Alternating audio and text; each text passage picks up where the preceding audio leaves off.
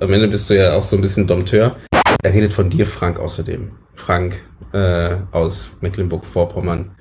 So, damit ist die Podcast-Folge beendet. Ich bin beleidigt. Ich habe immer eine Antwort.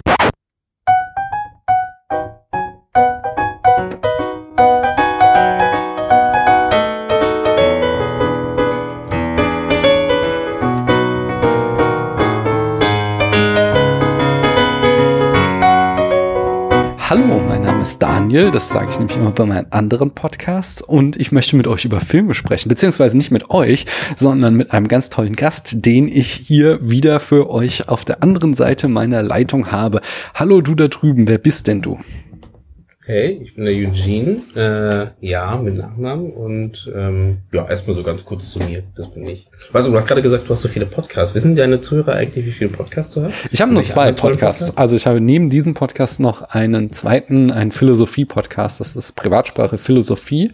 Es ist ein mhm. Thema, was uns in ähm, der zweiten Folge, die wir aufnehmen werden, über den Film, über den wir sprechen, da, da mhm. komme ich nochmal auf so philosophische Aspekte auf jeden Fall äh, mhm. zurück und ähm, ja, da, da stelle ich mich halt immer so vor.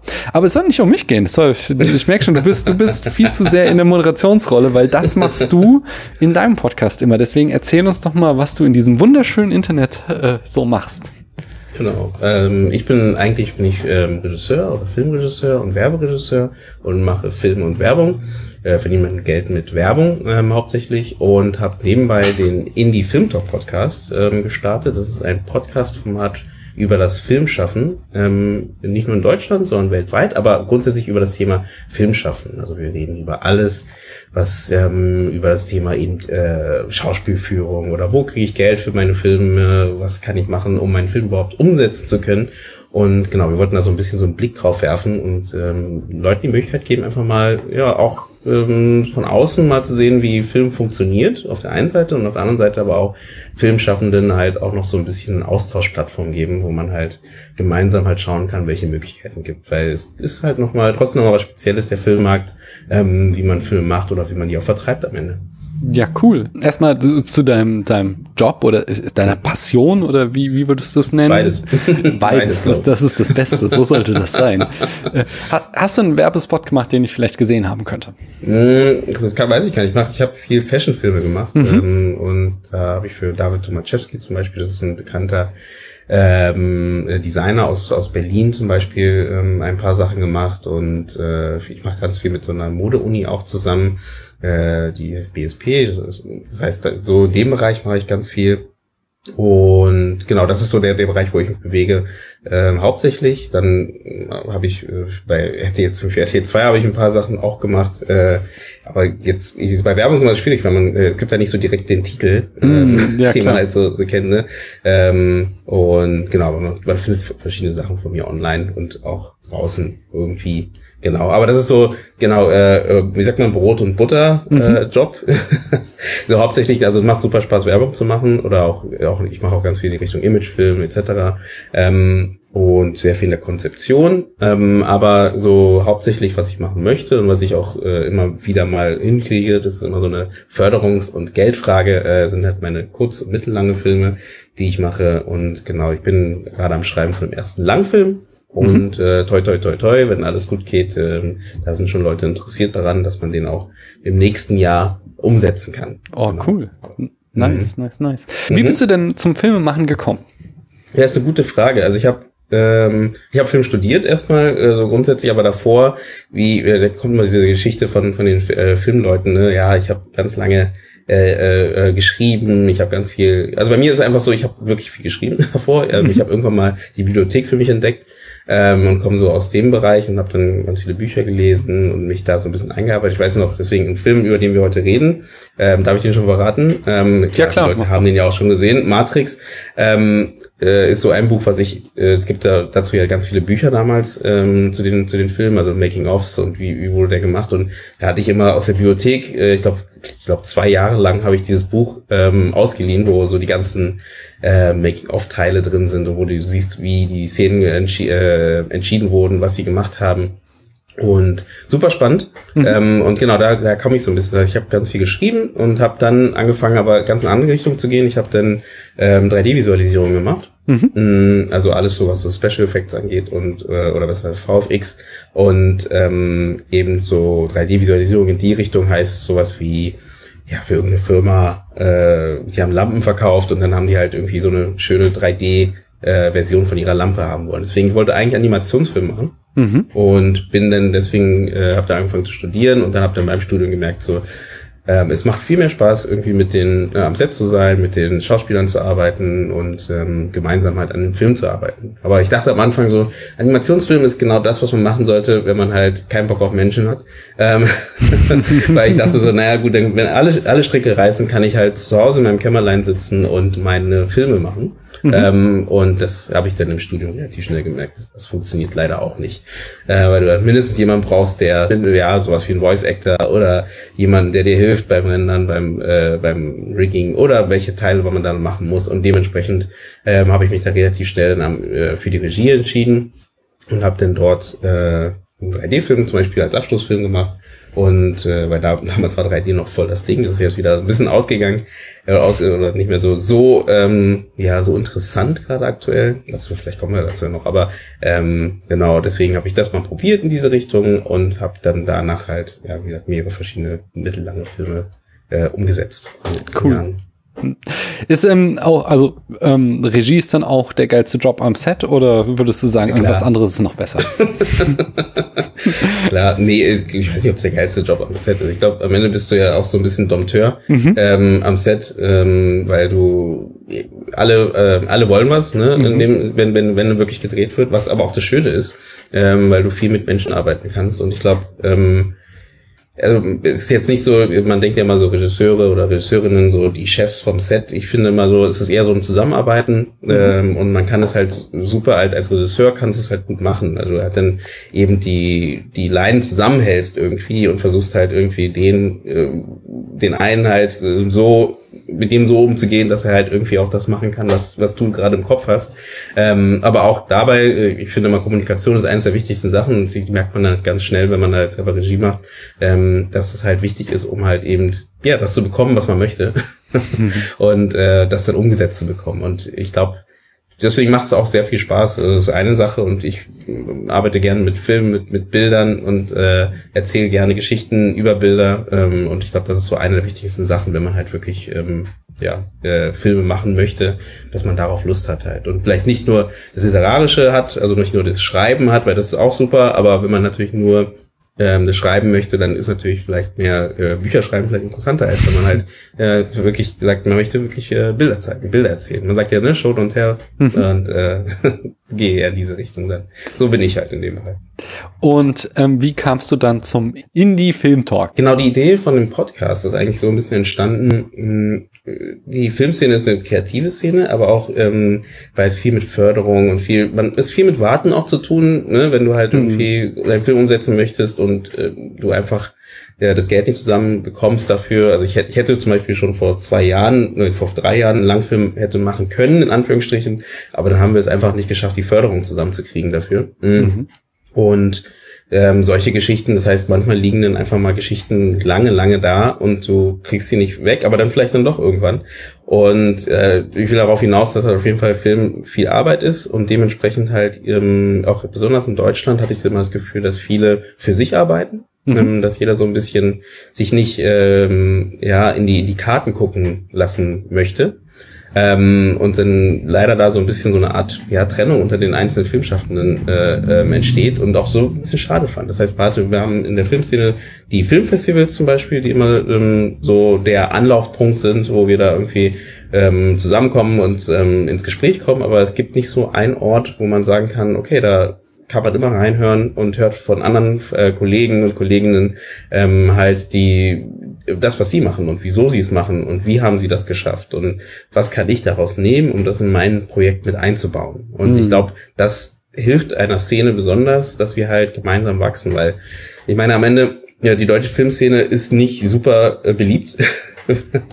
in, in, äh, in Deutschland besonders. Mhm. Ähm, und äh, ich glaube, auch hier wieder ist es besonders hilfreich, wenn wir uns gegenseitig unterstützen ähm, als Szene und dadurch halt ähm, auch so nach außen hin zeigen, wir sind eins und ähm, wollen halt auch gesehen werden. Und es gibt coole Projekte, aber die kommen halt meistens nicht in den Mainstream an und ähm, fehlen manchmal auch. Und das mhm. soll so ein bisschen auch der Indie Film Talk sein, der irgendwie auch die, genau, die Filmszene ein bisschen zusammenrücken lässt. Und es ist nichts Neues, muss ich auch dazu sagen. Es gibt äh, aus Amerika ähm, oder englischsprachige Podcasts zu dem Thema. Es gibt äh, ganz viele Seiten dazu für Leute, die sich interessieren dafür, ähm, die sich genau damit beschäftigen.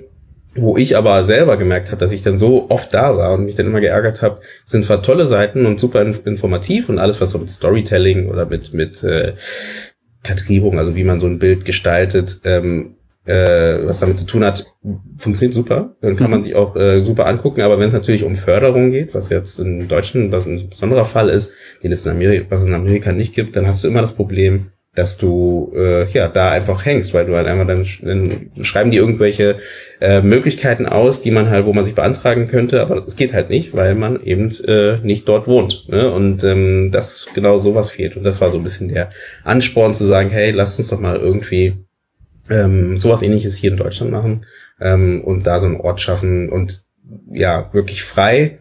Ne? Jeder kann da äh, von überall darauf zugreifen, wie Podcasts und äh, so Online-Sachen sind. Ne? Du kannst von überall darauf zugreifen, kannst immer diese Info holen, wenn du sie brauchst und ja, dann halt ja mit in deine Sachen mit reinnehmen und deine in deinen Gedanken mit einfliegen. Hm. Äh, das ist jetzt ja so gesagt. ja. Ähm, ich habe ich hab noch mehr Fragen. Es ist alles super spannend Nein. Ah, okay. Also ich habe noch viele Fragen, aber also jetzt zum Podcast auf jeden Fall. Ähm, ihr, habt, ihr habt jetzt in den, in den letzten Monaten, so, so aber bis Mai, glaube ich, ähm, mhm. viele Folgen über äh, die Corona-Krise und Filmmachen gemacht. Mhm. Und ähm, jetzt in letzter Zeit äh, nicht mehr so. Ich kann mir auch vorstellen, dass ihr einfach auch mal andere Themen machen wolltet. Aber äh, ähm, wie ist denn, das war hier bei mir jetzt auch in letzter Zeit ähm, großes Thema, einfach so, wie sich die Filmindustrie gerade äh, möglicherweise auch wandeln wird durch mhm. ähm, Corona und äh, was da für Umwälzungen mit begriffen sind.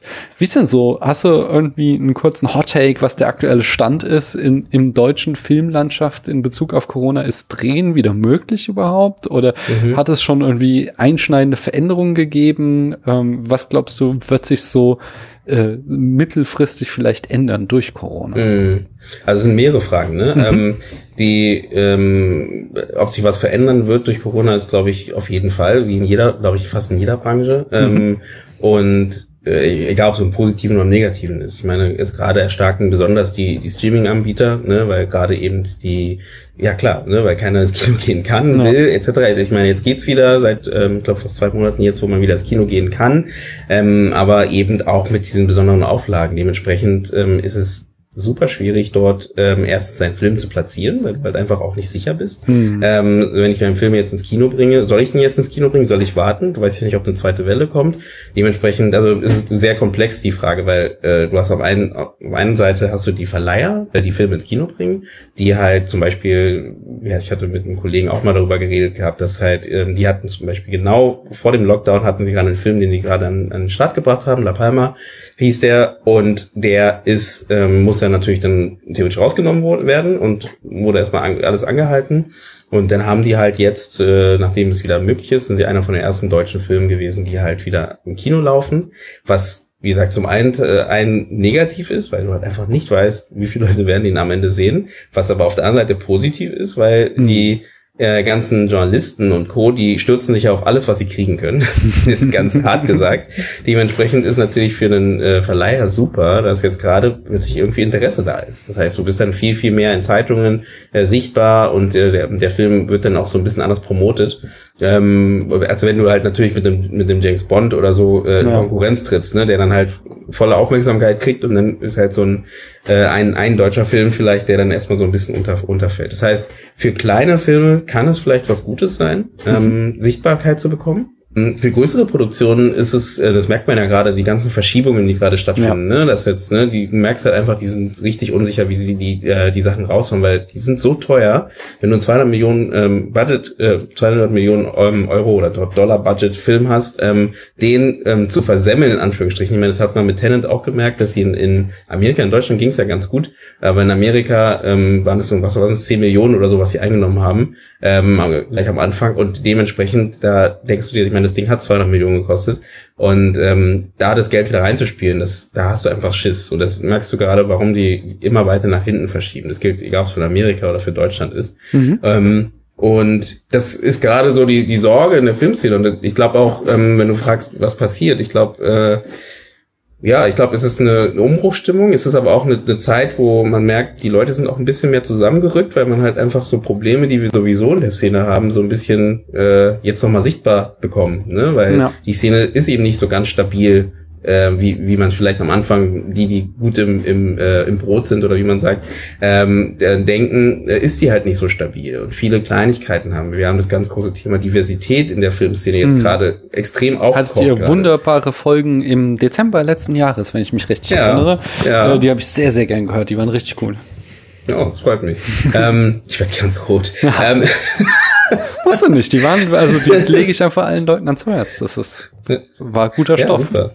Ja, das war, ich fand es auch super wichtig, weil ähm, äh, auch das ist wieder ähm, eine Frage, was willst du im Kino sehen? Ne? Und das äh, nicht nur aus Deutschland, sondern weltweit. Welche Filme willst du im Kino sehen oder im, im Fernsehen sehen oder bei den Streaming-Anbietern sehen? Und äh, wer, wer soll dabei sein? Welche Themen sollen abgebildet werden? Und da merkt man halt, wenn man so ein bisschen drüber nachdenkt, wie wichtig es ist, eben, ähm, dass man eben nicht, so wie es bis jetzt oft so war, ähm, nur einheitlich abzubilden und mhm. Geschichten immer mit denselben Leuten zu besetzen, sondern schon so ein bisschen ähm, ja, so ein bisschen breiter gestreuter, vielseitiger zu besetzen, damit man auch einfach viel mehr Leute ins Kino lockt. Ne? Und darum, es geht auch so ein bisschen darum, am Ende geht es auch so ein bisschen die Wirtschaftlichkeit, dass man eben dadurch schafft, dass halt Leute, die vielleicht sonst nicht so oft ins Kino gehen, sich abgebildet fühlen und sagen, hey, why not, dann gehe ich mal ins Kino. Ja. Und das fängt nicht nur bei den Erwachsenen an, auch bei, das fängt schon bei den Kindern an, ich meine, ähm, ich bin ja, ich bin schwarz, weil für die Leute, die mich noch nicht gesehen haben.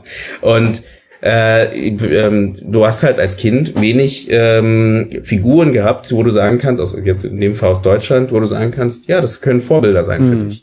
Ne? Und da, da merkt man halt die, die Wirkung von so Filmen. Und Film hat, hat halt irgendwie diese Vorbild, äh, Vorbildwirkung. Äh, und dementsprechend ist es schon wichtig, dass man da ähm, das auch weiß als Filmschaffender in irgendeiner Form und oder als Filmindustrie und das halt auch irgendwie versucht abzubilden. Und da gibt's gute Beispiele aus verschiedenen Ländern, wie England zum Beispiel, wo viel früher, schon 2011 angefangen wurde, dafür zu sorgen, dass mehr Diversität in den äh, Projekten entstehen oder mehr, mehr drin sind, in, vor der Kamera, hinter der Kamera oder in der Geschichte. Es ist eigentlich grundsätzlich egal, ähm, aber dass dafür gesorgt wird. Aber hier in Deutschland merkst du, wir hängen da so ein bisschen hinterher. Mhm. Und ähm, es passiert was, langsam, langsam, ähm, aber wir müssen da mehr machen. Es ist einfach ein Weg, den wir ja schneller beschreiten müssen. Gehe ich mal von aus.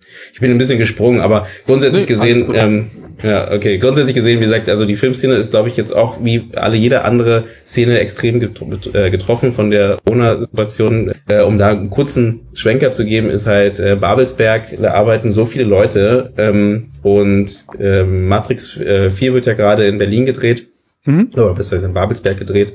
Und ähm, kurz vor Corona ähm, haben die schon angefangen zu drehen. Und was ist passiert? Äh, die Amerikaner ähm, sind halt, wo Corona ausgebrochen sind, natürlich nach Hause gefahren und haben den Dreh abgebrochen. Und dann wurden halt einfach mal 800 Leute gefeuert. Ja. So.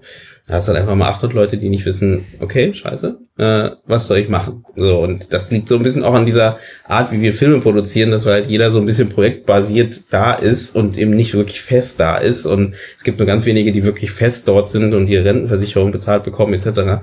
Und äh, es gab einen riesen Eklat und glücklicherweise wurden auch die meisten wieder eingestellt. Aber man merkt halt, da ist einiges im Argen und ähm, da muss man halt dran arbeiten. Und äh, da, wie gesagt, ja, Corona zeigt uns das gerade so ein bisschen und sorgt dafür, dass wir da was machen müssen, glaube ich. Hm. Cool. Cool. Also nicht cool, aber interessant.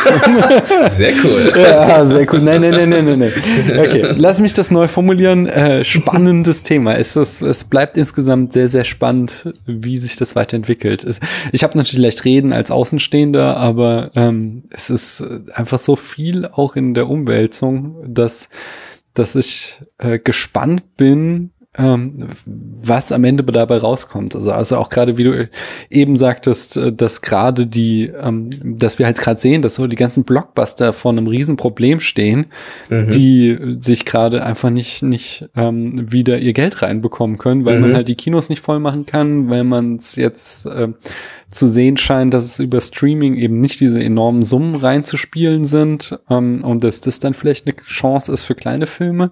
Äh, zugleich halt dann spannend äh, und traurig, wenn man sowas hört, wie eben du erzählt hast über die Entlassung in Babelsberg nach der Unterbrechung von, von äh, Matrix 4. Ja, da merkt man ja genau, dass, dass man gerade vielleicht da als kleine, ja. kleine Produktion oder so vielleicht gerade ein bisschen agiler ist. Und das ja. ist auch so das große Ding. Ne? Die großen, die haben auch so viel Marketing-Budget reingeworfen mm. in die Filme. Äh, da hast du, du kannst einfach nicht sagen, okay, ähm, wir machen mal in zwei Wochen, probieren wir es nochmal mm. ähm, und dann machen wir es nochmal in vier Wochen. Das funktioniert nicht. Das hängen Plakate da, es sind äh, äh, Werbe, Werbung überall. In Mer Merchandise-Artikel werden ja jetzt schon vertickt, die von Filmen, die halt einfach noch nicht draußen sind, weil ja. man einfach schon dachte, dass die kommen.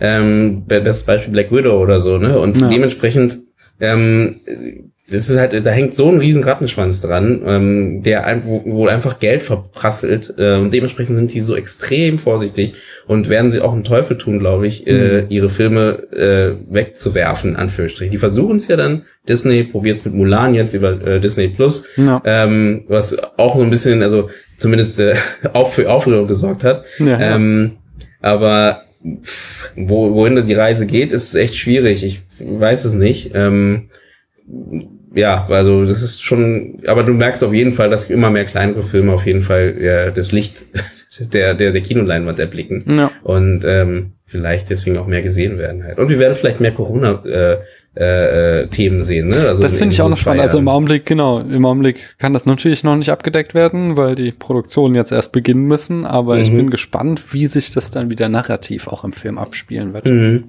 Also vielleicht denke ich auch, das wird ah. viel, viel mehr mit so kleinen, so entweder so so Pandemien oder äh, so ein, eingesperrt sein, ne? so mhm. Quarantäne und solche Sachen. Ähm, die beschäftigen uns halt einfach und ich glaube, die werden auch immer mehr, immer wieder mal jetzt auftauchen in den nächsten Jahren. Ja, ja, das also, da warte ich mit Spannung auf jeden Fall drauf.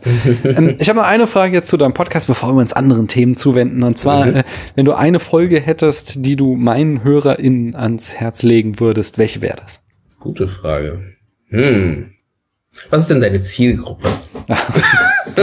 ich ich habe sowas nicht. Ich rede hier einfach ins Internet. Meine Devise ist immer, äh, mach einen Podcast, worauf du Lust hast. Und wenn die Leute es hören wollen, dann hören sie es halt. Und bei mir haben sich so ein paar Leute zusammengefunden, die jetzt hier reinhören. Und von daher, ich, ich mache keine Analytics oder irgendwas, sondern mhm. es geht hier einfach nur, äh, ich glaube, Leute, die einfach insgesamt Interesse am Film haben auch, und das auch mehr als nur irgendwie auf so einer oberflächlichen Art und Weise. Aber da, da mhm. ich halt auch traditionell hier viele Folgen, wo es um Produktionsdetails und so ging, habe, denke ich, da, da vielleicht findet man da bei dir auch das ein oder andere. Mhm. Ähm, er redet von dir, Frank, außerdem. Frank äh, aus Mecklenburg-Vorpommern. Mhm. Äh, du bist einer von diesen Zuhörern, falls du das hörst. okay. Bestimmt wirklich ein Frank, der denkt so, oh, oh. ah. Woher wissen die das? ich möchte nochmal betonen, ich tracke hier überhaupt nicht. Ich ja, habe keine genau. Daten von euch. So.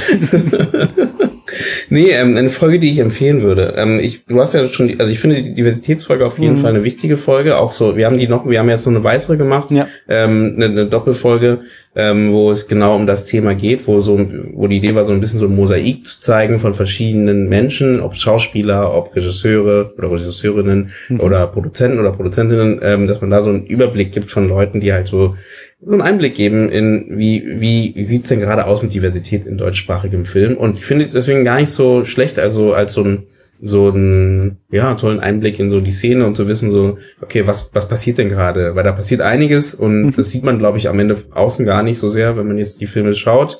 Aber ähm, es passiert was. Und dann haben wir noch eine schöne Folge zum ich muss selber überlegen ähm, Jetzt hast du mich mit, mit, mit kaltem Wasser erwischt.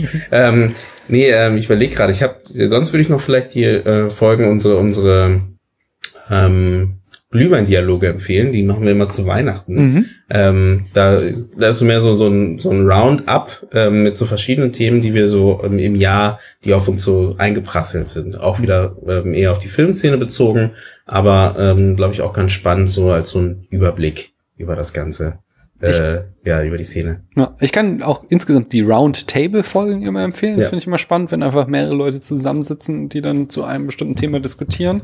Mhm. Ähm, das finde ich ein sehr cooles Format. Und ich glaube, ich bin ja auch hier ähm, mit Schöner Denken haben wir so, ein, so eine Film-Podcast-Folgen-Empfehl-Blog, wo ich hin und wieder Mhm. auch beitrage. Ähm, da habe ich mal empfohlen, die äh, von der Arbeit mit den Tönen, Folge 57, weil die fand Ja, ja. ich auch super spannend. Die war sehr, sehr interessant, weil das auch Filmmusik ist so für mich, äh, also ich hatte zwar irgendwie Basis musikalischen Unterricht, aber äh, trotzdem bin ich irgendwie nicht sonderlich versiert in Musik Mhm. und da hat man so richtig viel spannende Sachen erfahren. Mhm, Ich finde es auch, weil du es da ansprichst, das finde ich auch super wichtig, weil man vergisst die Filmmusik Ja. gerne mal und den Sound. Na, am- am Set könnt ihr euch vorstellen, ist in der Regel so, dass man dann auch den, der, der, der Soundtyp oder die Soundfrau äh, wird dann auch gern mal übersehen.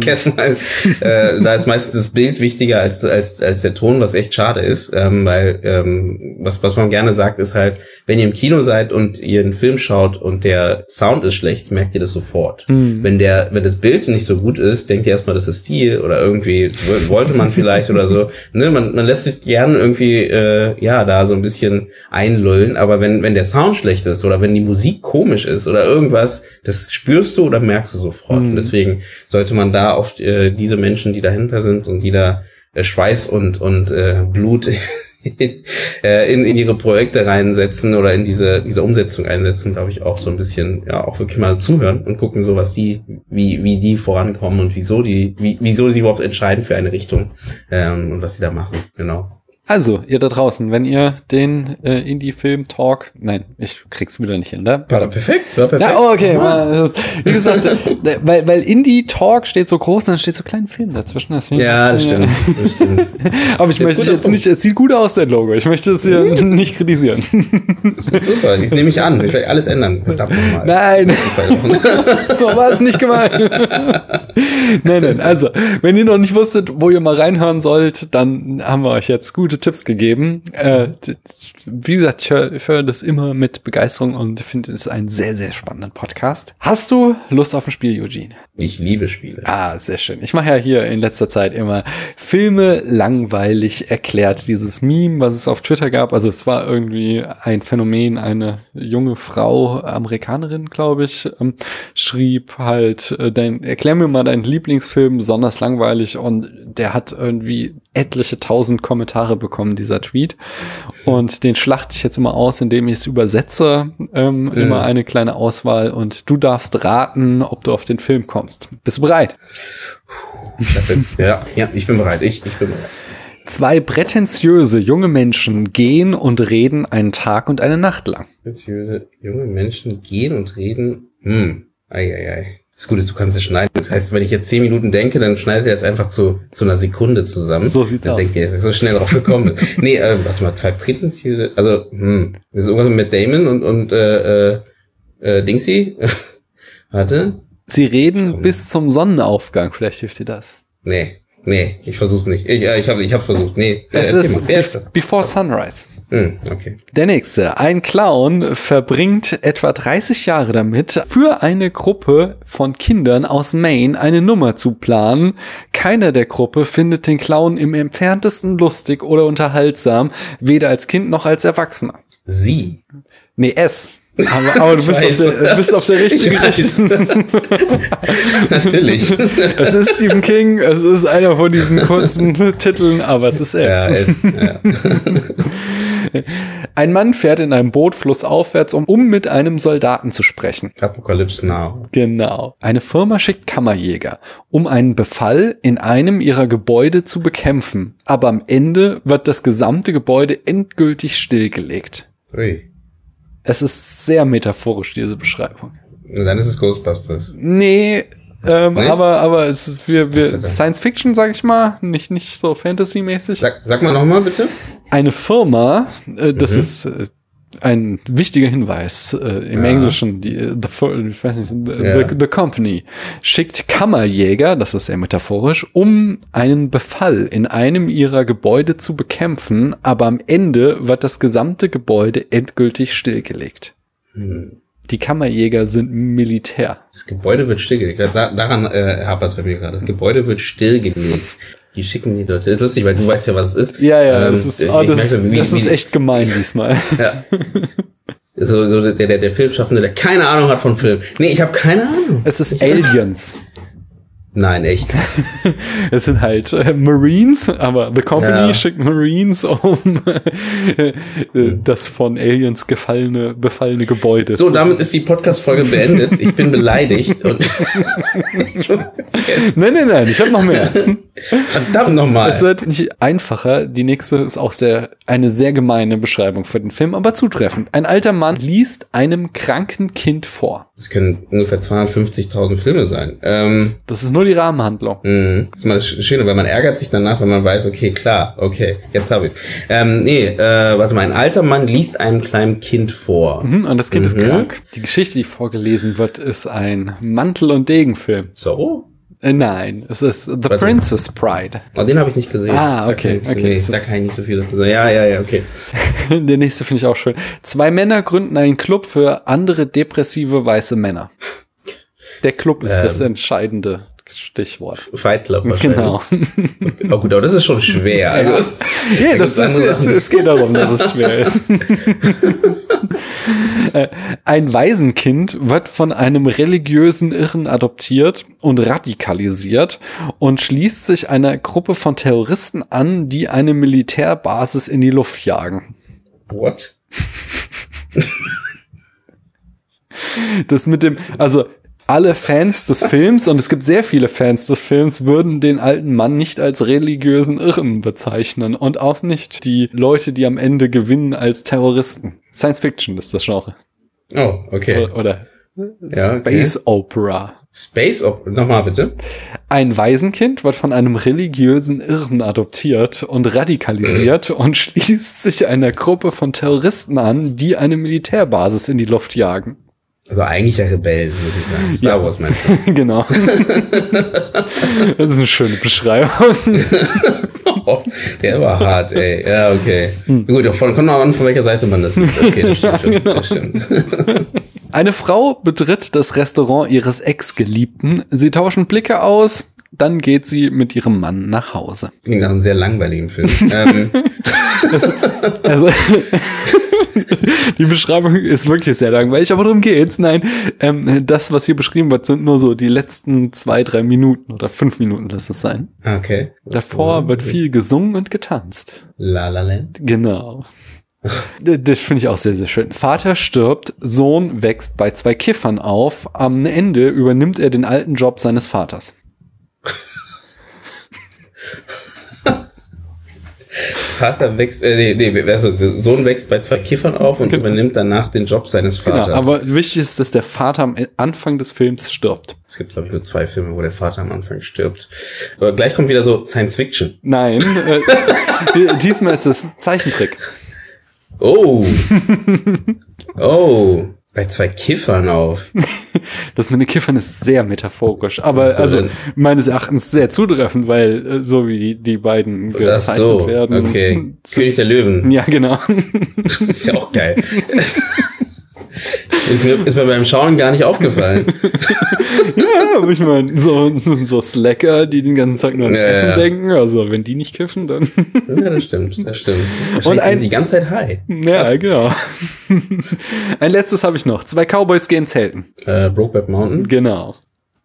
Sehr schön. Dann habe ich mal Charts nachzutragen. Und zwar habe ich hier in der letzten Folge, die veröffentlicht wurde, bevor wir diese Folge aufnehmen, äh, mit dem Stefan Cocktail besprochen. Und der hat es geschafft, auf Platz 99 unserer Charts zu landen und damit der viertschlechteste Film, den wir je besprochen haben. Lediglich 300 von Zack Snyder, Permanent Vacation von Jim Jarmusch, äh, Diamonds Are Forever, äh, James Bond von von Guy Hamilton mhm. und äh, Pepi Lucy Bomb und der Rest der Bande von Pedro Almodovar, das Debüt, die haben noch weniger Punkte abgesahnt in unseren Charts. Und dann, also die Folge ist im Augenblick noch nicht veröffentlicht, aber wenn nicht diese Folge veröffentlicht ist, dann äh, werde ich mit der Christiane vom äh, Brainflix über Filme gesprochen haben, die aus Wetpad entstanden sind. Hast du, weißt du, was Wetpad ist? Nee, Wetpad kenne ich nicht. Ja, Wetpad ist ein soziales Netzwerk, wo es um Schreiben und Lesen geht. Und zwar mhm. fand ich das besonders spannend, weil das so ein nerdiges Ding ist, was meine Tochter, die halt sehr gern liest und auch so Fanfiction schreibt und so Kram, ja, sich da drin rumtreibt. Und ich nicht wusste, dass das irgendwie ein großes Ding ist. Ich dachte, das wäre halt irgendwie die kleine Ecke im Internet wo sie abhängt.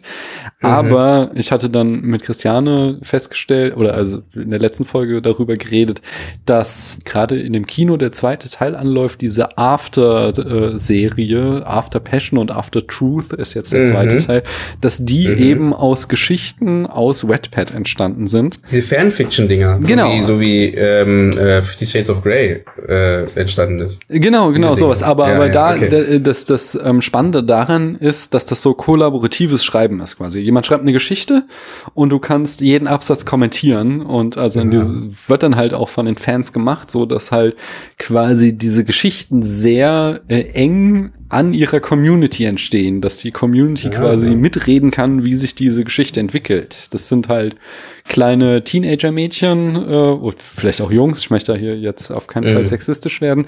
Äh, ich kenne es halt von meinen Mädchen, daher sage ich das. Die da die Zielgruppe sind, entsprechend ist da auch die Geschichtenauswahl, die rauskommt. Denn ich habe das nämlich jetzt auch äh, mit meiner Tochter besprochen in den letzten Tagen und da sagte, ob sie das überhaupt weiß, ob sie das kennt, diese Afterserie. Und das, ja, ja, äh, gefällt ihr zwar nicht so, es sind leider immer die falschen Geschichten, die berühmt werden, aber sie kennt auch noch eine andere und das wusste ich auch nicht. Und zwar ist das diese The Kissing Booth äh, Serie aus, äh, die Netflix da jetzt auch schon zwei Teile verfilmt hat. Ist ebenfalls Filme, die eben quasi aus auf Geschichten, die in diesem äh, Social Network Wetpad entstanden sind.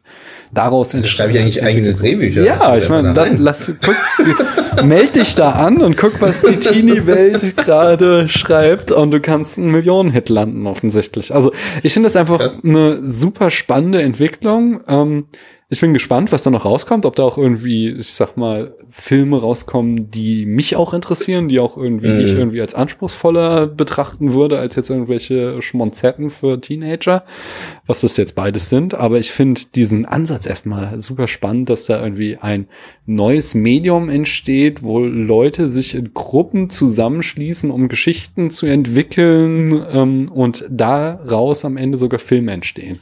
Mhm. Ja, da wollte ich noch mal. Aber gibt es so da jemanden, der als Head ist oder so? ja, genau. So, also, also es gibt okay. eine Person, die einfach schreibt. Ähm, die Geschichte ist einfach so, du, du, du schreibst deine Geschichte und die Leute können die kommentieren. Äh, Im Normalfall ist halt nicht so, dass du die Geschichte schreibst, sondern komplett veröffentlichst, sondern dass du die halt irgendwie absatzweise oder kapitelweise veröffentlichst und dass dann entsprechend deine Follower da sagen können, oh Gott, hoffentlich passiert jetzt das und das und du das dann wieder in deine äh, Weiterschreiben-Prozesse mit einfließen lassen kannst.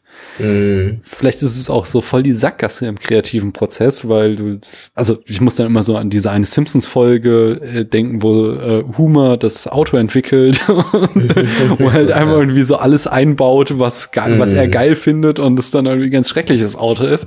Äh, das, das könnte natürlich auch sein, dass das sich dauerhaft deswegen totläuft, aber vielleicht ist Shade of Grey. genau. aber vielleicht, vielleicht entsteht halt auch was Spannendes in so einem kollaborativen Prozess und wie gesagt, das finde ich gerade einfach also interessant. Ich super spannend. Also ich finde es wirklich auch super ja. spannend. Also ich glaube, ähm, ich glaube auch schon, dass da was entstehen kann. Ähm, äh, hin oder her, was jetzt, äh, was, was ich meine, ich glaube, äh, Fifty Shades of Grey kam aus Twilight mhm. ähm, oder oder war Twilight aus irgendwas anderem, irgendwie sowas. Äh, nee, nee, genau, du hast, hast du recht. Ja? Fifty Shades genau. of Grey war anfangs Fanfiction zu Twilight, genau. Das ist schon krass, ne? So, und, ähm, so, ne, und ich meine, hey, wer weiß, ich meine, am Ende das Buch ist ja richtig bekannt geworden am Ende. Mhm. Und ähm, hin oder her, ich glaube, die Idee ist gar nicht so schlecht, dass man da eben kollaborativ arbeitet, weil es wird sowieso allgemein immer kollaborativer, die, die Arbeit äh, auch bei, bei Drehbuch, Drehbucherstellungen. Hm. Es werden immer mehr Teams gebildet beim Drehbucherstellen. Es werden, ich meine, es gibt Writers Rooms bei Serienerstellung, wo man halt in einem größeren Team zusammenarbeitet an einer komplexen Geschichte. Dementsprechend, weil es, der Vorteil ist ja ganz klar, dass eigentlich mit dieser wenn viele Leute zusammenkommen, dass man halt dadurch halt auch viele Aspekte mit abbilden kann, mhm. ähm, die man halt so als einzelne Person mit deinem äh, begrenzten Wissen, ähm, was ja jeder irgendwie hat, ein begrenztes Wissen, ähm, halt nicht abdecken kann. Deswegen ist die Idee eigentlich ganz spannend. Deswegen habe ich gerade gefragt, ob jemand da als Head äh, fungiert, weil ab dann kann es was werden, glaube ich, wenn jemand trotzdem drüber steht.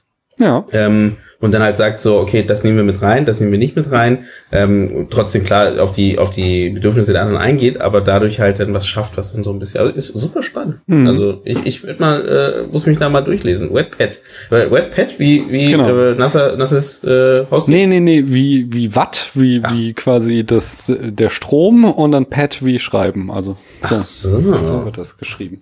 Also ich, ich bin da auch nicht angemeldet, weil ich immer äh, da hier auch meiner Tochter ihre Freiräume lassen will. Ich habe auch nicht irgendwie einen TikTok-Account, sondern denke so, lass mal die Teenager ihren Scheiß machen. Ich bin jetzt hier mhm. Ende 30, ich muss da nicht mehr rumhängen, äh, aber ich finde es trotzdem einfach eine spannende Entwicklung und beobachte mhm. das gerne von außen. Auch spannend, dass scheinbar ja auch Hollywood-Produzenten ähm, durch die Webpad-Foren gehen und halt Geschichten suchen. Ja, ne? auf jeden Fall. Das mhm. offensichtlich wird es beobachtet und gemerkt, dass da irgendwie Potenzial dran steckt. Mhm. Ja. Krass. Hier, dann, Eugene, ich hatte dir äh, Fragen zugeschickt aus dem berühmt-berüchtigten spätfilmischen Proust-Fragebogen. Bist du bereit, diese zu beantworten? Ich bin bereit, obwohl ich, wie gesagt, nicht alle Fragen perfekt beantworten kann, weil ich nicht genau weiß, ja. was ich darauf antworten werde. Wenn du keine Antwort hast, ist das eine legitime Antwort. Ich habe immer eine Antwort, aber äh ich fange einfach mal an.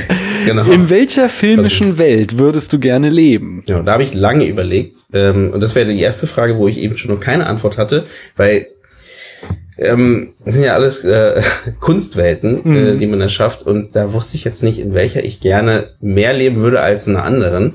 Ähm, es gibt viele Welten, die spannend sind, äh, wenn, wenn wir die Star Wars Welt, aber die Frage ist, wenn man da drin lebt, sind sie ja nicht mehr spannend. Mhm. Dann ist es ja, dann ist es ja eine ganz normale Welt, ähm, wie, wie unsere, und die haben ihre Probleme und äh, da hast du kein Geld oder hast du Geld oder bist krank oder bist nicht krank und ähm, hast äh, viele andere Probleme. Deswegen dachte ich mir, hm, ich kann mir gar nicht eine Welt direkt aussuchen, weil wenn ich da drin leben würde, würde ich ja die Welt als normal ansehen und dann, ja, dann stell dir mal vor, du wärst, Stell, stell dir mal vor, du wärst ein Wookie äh, äh, in Star Wars. Ich weiß nicht, ob das so geil ist, ganz ehrlich gesagt. Die, die Welt von, von Star Wars ist schon sehr, sehr hart, muss ich ja. dazu sagen. Und du hast bestimmt ja. ein großes Problem mit äh, Haarpflegeprodukten. Ja, ne, wo, wo gehst du dorthin? Weißt du? Weißt du, die, die Jedis haben lange keinen Laden mehr aufgemacht auf dem Planeten. Ja. Und dementsprechend ist es schon schwierig. Ich meine, das Imperium zieht sich immer weiter zurück. Ne? Also typische Probleme. Ja. ja? Eines Wookies. Das ist eine schöne Antwort. Äh, kannst du denn auf die zweite Frage, was ist dein Lieblings-Disney-Film, antworten? Jein. Also ja, da habe ich, äh, da habe ich, wollte ich sagen, das ist sowieso eine schwierige Frage, weil ähm, Disney ja jetzt, sagen wir so, eigentlich fast alles gehört. Mhm. Ähm, deswegen zählst du da Marvel, Pixar etc. mit dazu oder nicht? Ähm, oh, ich, wie gesagt, ich lasse die Antwort eher dir auf. Ich habe ja die Fragen so auch so ein bisschen thematisch ausgesucht zum Film, die erste, die mhm. zweite jetzt eben, weil du machst den Indie-Film-Talk. Und, und jetzt äh, äh, Disney ist ja quasi so das ultimative Gegenteil davon und deswegen hatte ich mir diese Frage überlegt. Ja, sehr gut. Ich meine, Disney hat ja auch vorher als Indie angefangen. Mhm. Aber ähm, genau, Disney, ähm, ich habe kurz überlegt, weil ich habe vorher viel gesungen. Ich hatte vorher in der Schule war ich äh, im Chor und mhm. habe da ähm, ganz viel gesungen gehabt. Und da ähm, habe ich Aladdin ganz oft verkörpert, äh, die ganze Musik von Aladdin. Ähm, also den Aladdin von 1992 meine ich, ganz genau gesagt. Mhm. Ähm, und genau, den würde ich so sagen, ist einer meiner Lieblings-Disney-Filme. Ähm, wird gar nicht vielleicht gar nicht krass wegen der Story, aber wegen, weil ich da sehr viel mit verbinde ja, auf jeden Fall. Ähm, und sehr viel mitgetan habe. Und deswegen, ja, würde ich sagen, Aladdin hat äh, auf jeden Fall ein Stein im Brett bei mir. Hm. Und äh, was ist dein Lieblingssportfilm? Mhm. Da musste ich lange überlegen. Hm. Ähm, das, das erste Mal, dass ich lange überlegen musste. äh, nee, ähm, da musste ich besonders lange überlegen und ähm, habe überlegt, was man äh, wusste gar nicht genau. Ich habe mich dann eigentlich für Cool Runnings entschieden. Ah, cool. Um auch mal was anderes zu bringen, ähm, als das, was alle anderen gesagt haben vielleicht. nee, ich finde Cool Runnings ähm, eine, äh, eine coole, coole ähm, Sport, einen coolen Sportfilm in gewisser Weise und ähm, weil die, die Prämisse einfach spannend ist. Ne? Mhm. Also Nobodies, die keine Ahnung haben von dem, was sie da machen, halt äh, das erste Mal in ihrem Leben äh, diese, diese Sportart, also Bobfahren ist es dort, mhm. ähm, ja, für sich entdecken. Also den Film kann man immer noch gucken, habe ich auch vor kurzem und äh, ein schöner Film. Hm. Der hat auch so einen so einen Stein bei mir äh, im Brett, weil das war einer auch dieser allerersten Filme, die ich aufgenommen habe auf Video in den 90ern. ähm, und ganz, ganz wichtig war damals, ich hatte so einen, äh, mir einen echt fancy Videorekorder gekauft, der konnte Zweikanalton aufnehmen. Sehr, und wie viel Geld hattet ihr? nee, nee, nee, gar nicht. Das habe ich, hab ich schon oft erzählt, ähm, dass, dass ich in so einem filmfernen Haushalt aufgewachsen bin, aber persönlich immer totales Interesse an Filmen hatten, dass ich dann gleich mit 16, als ich es durfte, anfing zu jobben und mir von meinem allerersten Gehalt dieses Ding gekauft habe. Mhm. So dass ich dann äh, äh, da auf jeden Fall war das dann auch einer der ersten Filme, die ich dann entsprechend im O-Ton gucken konnte, äh, mm. weil er da auf einer Spur Deutsch hatte und auf der anderen Spur Englisch und ah. äh, ich habe den unzählige Male dann auf Video gesehen äh, und und ja, es ist ein schöner Film, macht Spaß, auf jeden Fall eine coole genau, Macht, genau, macht ja. Spaß. Also tut keinem weh. Auf der anderen ja. Seite ist es wirklich so ein, äh, ist jetzt nicht äh, krass deep, traurig oder wie auch immer, aber das macht ihn so schön, weil so der ist äh, ja super auf jeden Fall. Ja. Ich habe ja gerade vor kurzem noch so einen ähnlichen Film, ne? Ähm, äh, wie heißt der nochmal? Der Igel irgendwie mit mit Dingsy? Mit äh, Ah, ja, ja, ja, diese, dieser ähm, Ski-Weitsprung-Film. Ja, ja, ja, ja, ja, genau. Ich weiß nicht mehr, wie der hieß, aber äh, ich, ich glaube, der Igel klingt, da klingt was in meinen Igel, Ohren auf jeden Fall. Ja, oder? Ja, den fand ich, äh, der ist genauso, der ist auch so ähnlich, so schöne, schöne Vibes einfach und äh, ähm, kann man auf jeden Fall empfehlen, das ist auch wieder so ein Sportfilm. Aber ich bleib bei Cool Runnings. Ja, und welches Gefährt aus einem Film würdest du gerne fahren oder fliegen? Ähm, ich habe äh, die Nostromo ähm, mhm. ausgewählt. Oha. Mit Alien an Bord oder ohne? Na, das ist spannend. Das ist natürlich ohne Alien, aber das, das Ding ist ja so, so technisch äh, äh interessant, weil also man braucht wahrscheinlich tausend Leute, um das Ding zu fliegen. Ähm, aber ähm, sah, wurde gut umgesetzt, ähm, wie das Ganze aussieht, etc. Ja. Deswegen, ähm, ich glaube, die Nostromo würde ich gerne einmal durchs All fliegen und dann äh, ja vielleicht mal einen Landeanflug probieren. Ähm, und genau, das wird wahrscheinlich nicht klappen. Dann ist das Ding, fliegt das Ding in die Luft und ich werde abgeholt und naja, gut. Die Geschichte erzähle ich nicht weiter. Aber äh, die würde ich gerne, gerne fliegen. Du könntest äh, auf Wattpad eine Fanfiction machen, wie du. ja. Me and the Nostromo.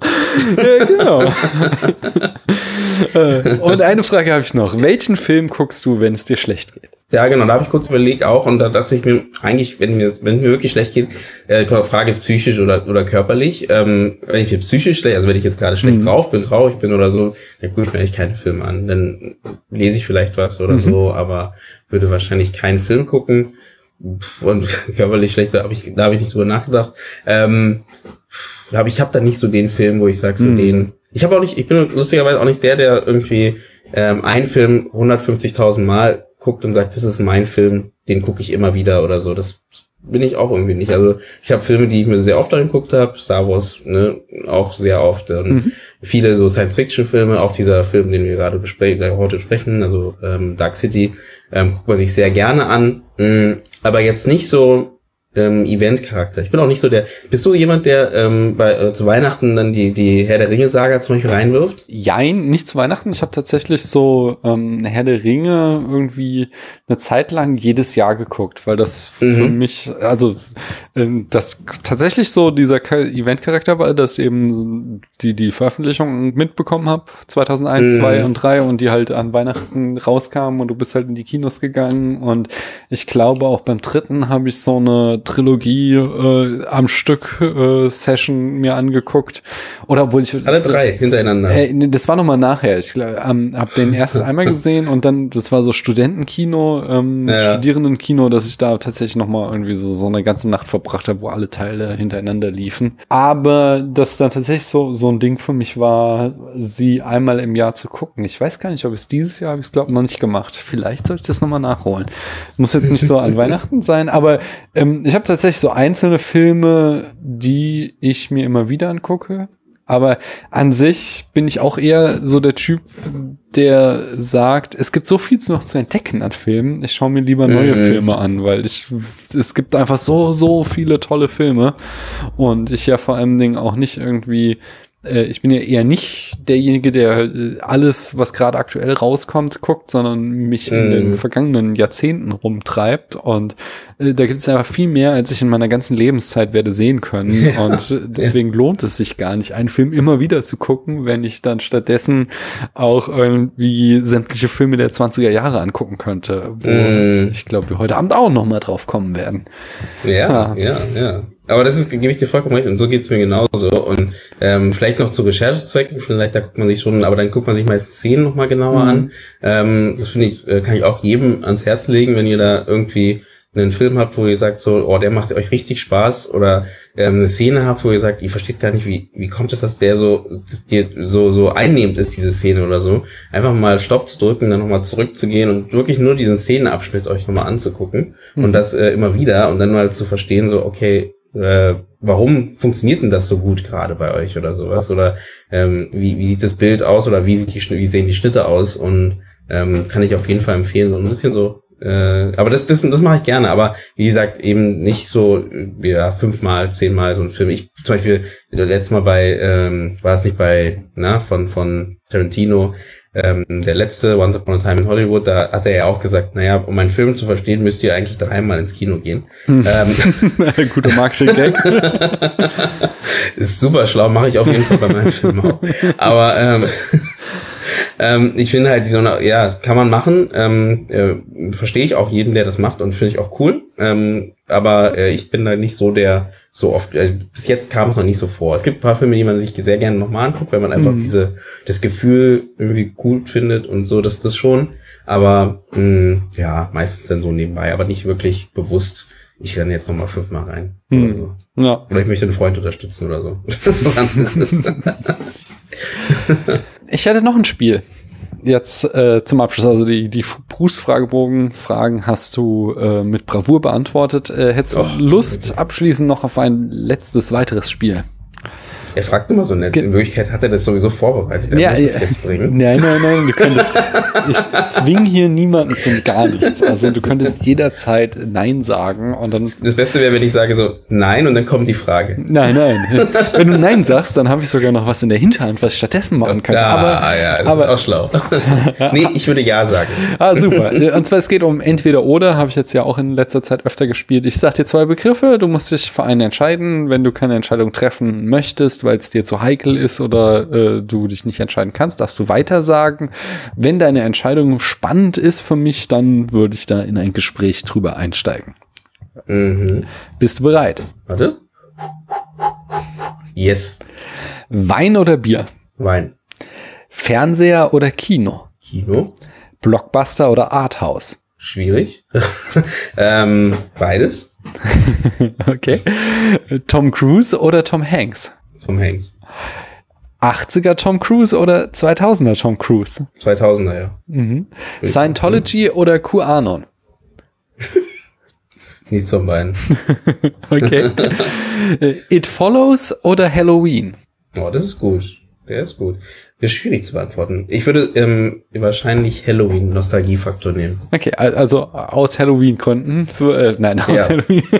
Ja, aus Nostalgiegründen. Aber du, du, du kannst dich nicht entscheiden, welches der bessere Film ist, oder wie? Nö, weil Halloween ist, glaube ich, auch am Ende nicht so ein super Film. Der hat aber krasse Szenen am Anfang mhm. zumindest. Genau. Aber ja, Geschmackssache. Ja. Also, ja, also, ja, ja. Ich würde Halloween als einen sehr guten Film ansehen, aber ich kann verstehen, dass es schwierig ist, weil It Follows auch ein sehr guter Film ist. Mhm. Porträt einer jungen Frau in Flammen oder Call Me By Your Name? Mm, call Me By Your Name. Warum? hat mich mehr gecatcht, glaube ich. Okay. Ähm, Würde ich ganz einfach sagen. Oh. Popcorn oder Nachos? Hm, Popcorn. Tenet oder nicht?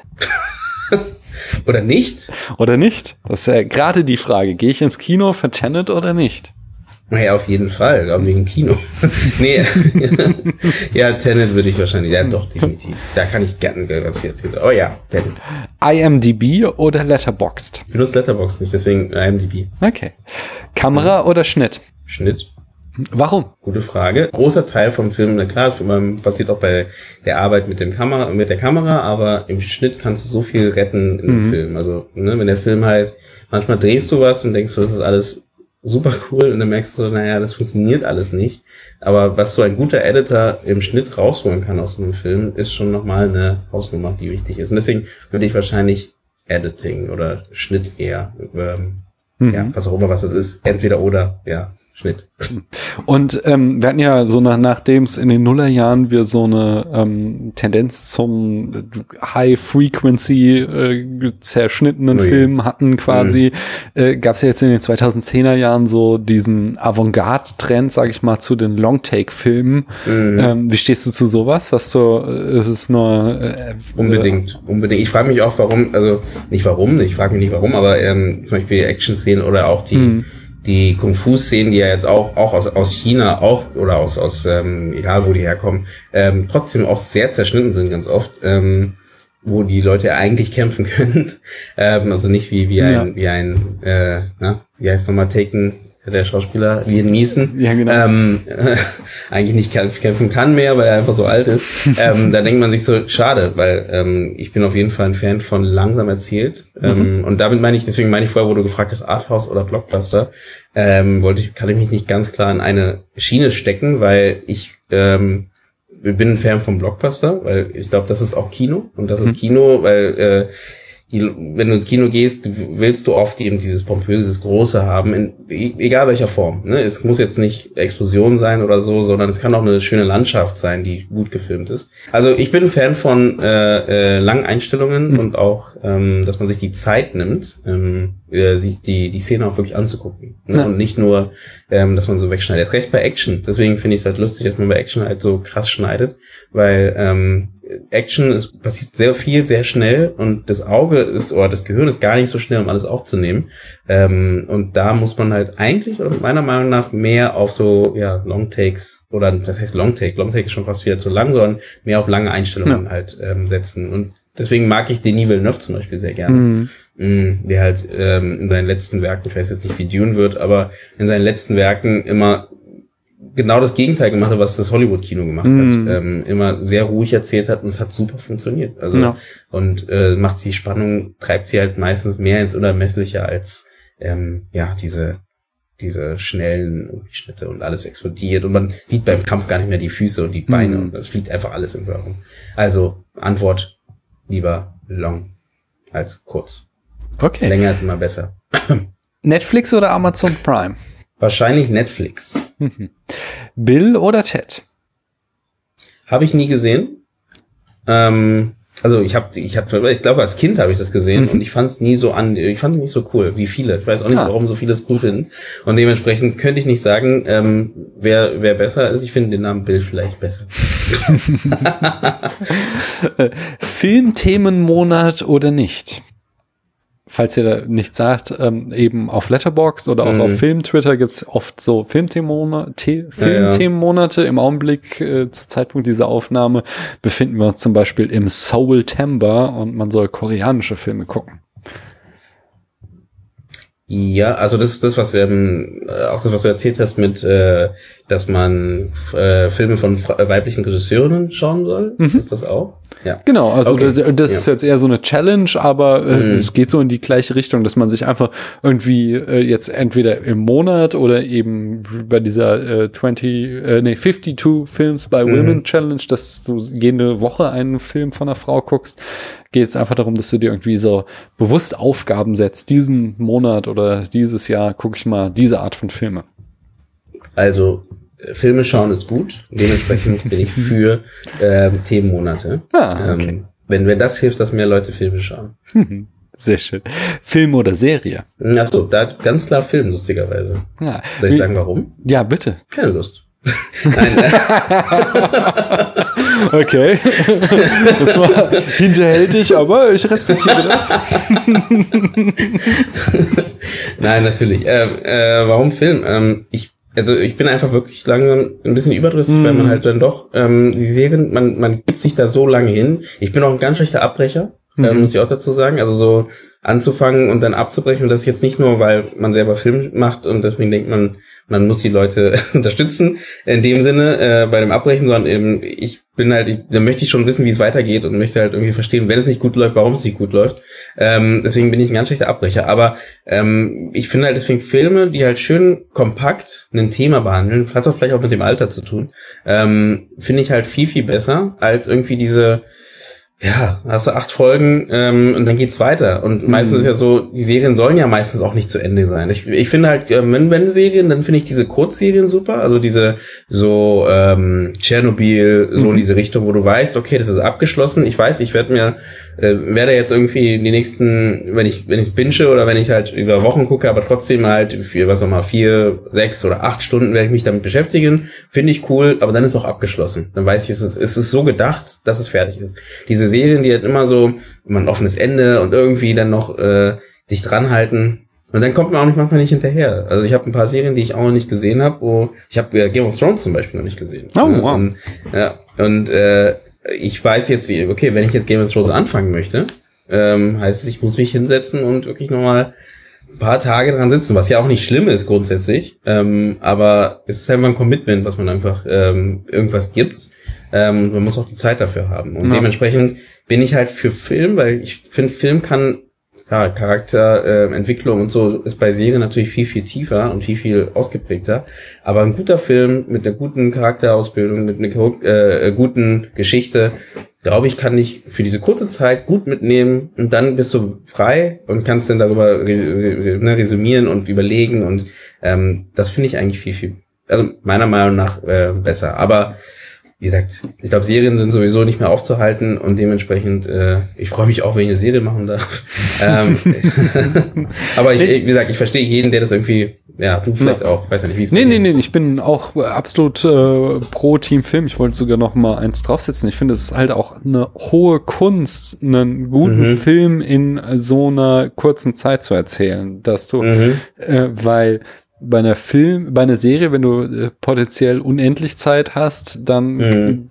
ist es in, von meiner Außensicht wieder natürlich, äh, erscheint es mir einfacher, eine Geschichte zu schreiben, als wenn du weißt, ich muss mich jetzt hier auf ein Korsett von zwei, maximal drei Stunden konzentrieren, in der ich meine Geschichte erzähle und trotzdem mhm. noch die ganze Emotionalität, die ganze, äh, ja, was weiß ich, spannende Narration, die ganzen Metaebenen und was nicht alles mit einfügen. Ähm, das ist für mich insgesamt wesentlich spannender. Wobei es natürlich mm. äh, wenig, also ich, ich stimme dir zu, so in dieser Inflation, die die Serie gerade durchmacht, ist halt einfach sehr, sehr viel Schrott dabei. Es gibt so mm. einige wenige Serien, wo ich sage, okay, das hat seine Berechtigung, dass ähm, hier äh, so lange gesehen zu haben. Und das geht dann meistens über die Charakterentwicklung. Also wenn ich einen mm. Charakter wie Tony Soprano oder wie ja. Walter White sehe und sehe, der sich einfach über Jahre von einem Zustand in einen anderen weiterentwickelt, dann kann ich verstehen, warum hier diese langen Form der Narration gewählt wurde. Mhm. Aber äh, ich glaube tatsächlich, wie du sagst, es gibt einfach viele Serien, die einfach nur wegen des Geldes gedreht werden und man genau. weiß, man kann noch eine und, Staffel dranhängen und, äh, und die Leute Geld schauen sich an. So. Ja. Genau, man darf nicht vergessen, dass es da auch Geld gibt, weil ja. gerade ganz viel Seriencontent gebraucht wird. Und deswegen ist es jetzt nicht nur zu sagen, dass ähm, die, die Filmschaffenden, die sich da verkaufen oder so, das ist auch gar nicht so gemeint, weil mhm. ähm, du hast halt Möglichkeiten, jetzt Serien zu produzieren, ähm, in manchen Ländern sogar einfacher als Filme, ja. ähm, weil eben die ganzen ne, Netflix etc. ist da, die geben viel Geld in Serien, in neue Serienkonzepte. Dementsprechend ähm, werden auch mal ganz oft äh, Filmideen halt auch umgesetzt in Serien halt, ne? Und geguckt halt, weil das einfach mehr äh, die Möglichkeit bietet halt. Und dementsprechend ist halt gerade so ein, ist der Boom ist da. Ich weiß nicht, ob der irgendwann abreißen wird und irgendwann denkt man sich so, ja, man ist wirklich, ne, es sind einfach zu viele oder so. Mhm. Vielleicht auch nicht, weil ich sag mal so, am Ende können wir uns ja alle freuen, weil grundsätzlich gesehen heißt es, du kannst dir selber aussuchen, welche Serie du sehen möchtest halt. Ja. Andersrum finde ich halt, was jetzt so ein bisschen fehlt dadurch, ist halt so die Gesprächskultur. Ich hatte kurz ja gesagt, Blockbuster gibt's halt nicht mehr. Hm. Liegt ja auch so ein bisschen daran. Das hatten wir bei Musik ja nicht anders. Ähm, und du hast halt einfach so eine Masse an, an Projekten und an Filmen und ne, dann gehst du, guckst es dir an, gehst ins Büro und deine Kollegen oder wie auch immer haben halt ganz andere Filme, ganz andere Serien gesehen, besser gesagt, ähm, und können gar nicht mitreden. Ne? Und sonst war es ja wirklich so dieses, ne, du guckst, ja. gehst hin und dann äh, geht man zur Arbeit und dann guckt, hat jeder irgendwie diese Serie gesehen, weil es gibt halt nicht so viele.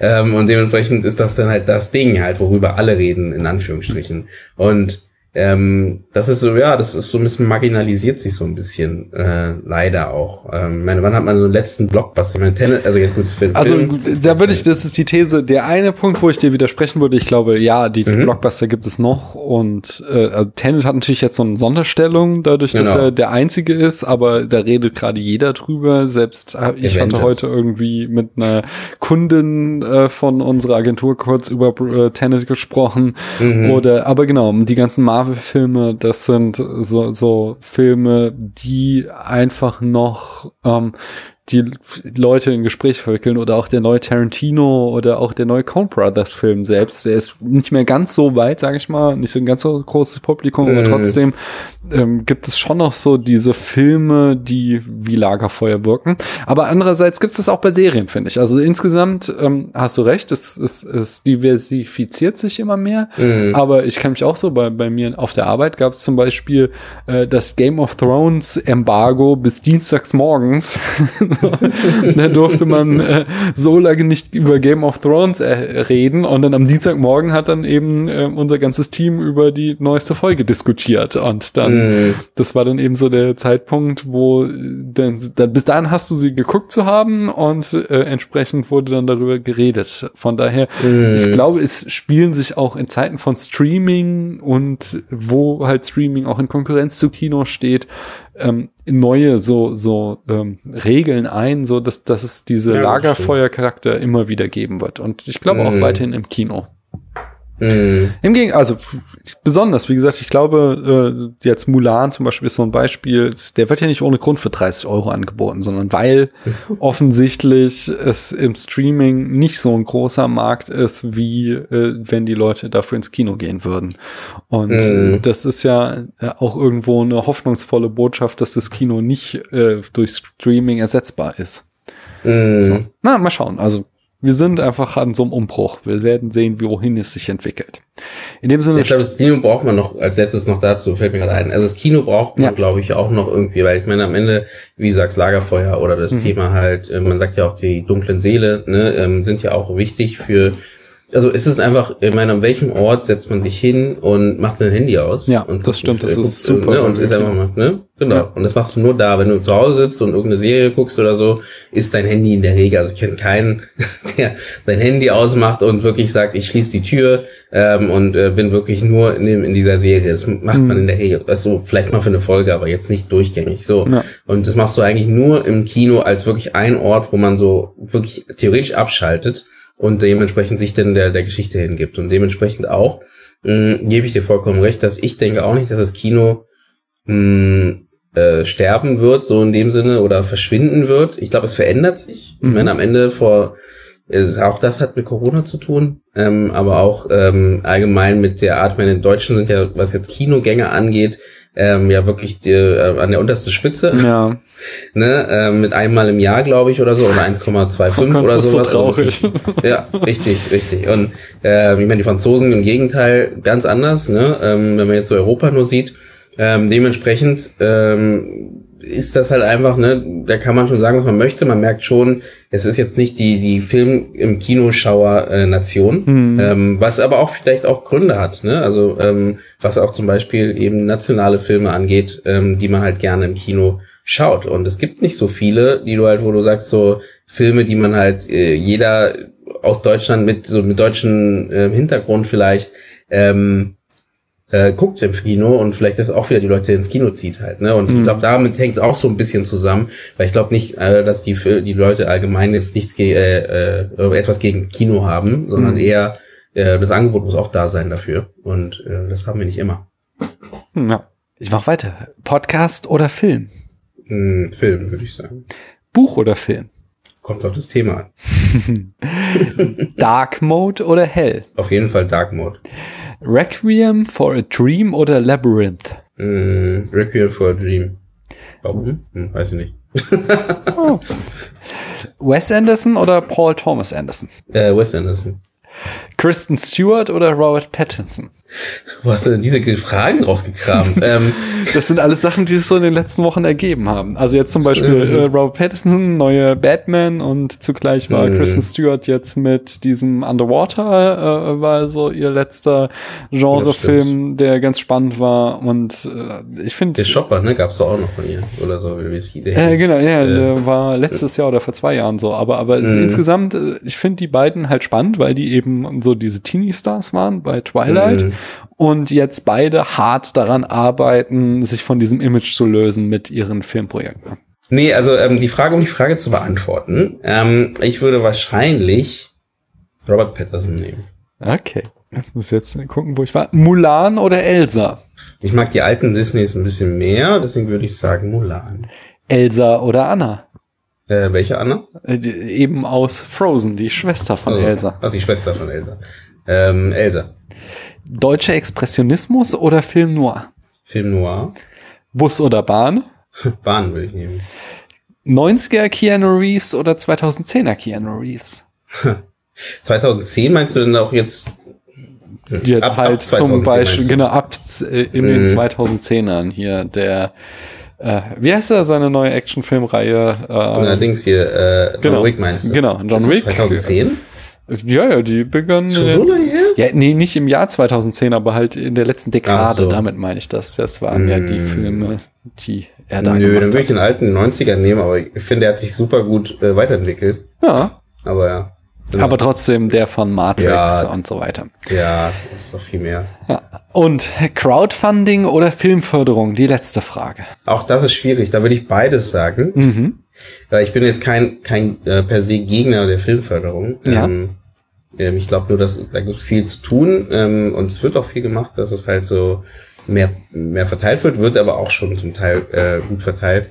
Und man sollte sich, nee, eigentlich ist das der Punkt so, man sollte sich nicht darauf verlassen. Ich glaube, das ist der Punkt. Ne? Also, ähm, und das ist halt die Schwierigkeit, wenn man kein Geld für seinen Film hat, dann ähm, hängt man so ein bisschen und kommt nicht weiter. Und man, man sollte sich nicht nur darauf verlassen, sondern auch selber Filme, trotzdem versuchen, irgendwie seinen Film umzusetzen. Und da kommt ein Crowdfunding vielleicht ins Spiel, weil es Tolle an Crowdfunding ist halt, dass du relativ schnell deine Zielgruppe halt auch zu, oder deine Zielgruppe oder deine Fans oder deine Interessenten halt auch gleich dabei hast. Irgendwie. Mhm. Das hast du bei Filmförderung eben weniger. Da hast du halt, äh, du, über, du überzeugst halt andere Filmschaffende und andere äh, Leute, so ein Gremium, aber du überzeugst nicht unbedingt die Zuschauer. Mhm. Ne? Und äh, ja, das merkt man manchmal ja auch so in den Filmen, die rauskommen. Okay, super. Ich danke dir ganz herzlich. Ähm, das war's für heute, aber hier endet's noch nicht, sondern wir werden jetzt gleich noch einen Film besprechen. Den bekommt ihr, liebe Hörerinnen und Hörer, nächste Woche dann zu hören. äh, bis dahin. Das ist richtig, richtig gutes äh, Storytelling hier. Ne? Das ist so ein schöner Cliffhanger. Ja, also ich wollte eigentlich auch noch sagen, Pi. bis dahin sage ich schon mal Tschüss und danke, Eugene. Ja, danke dir. Ich freue mich.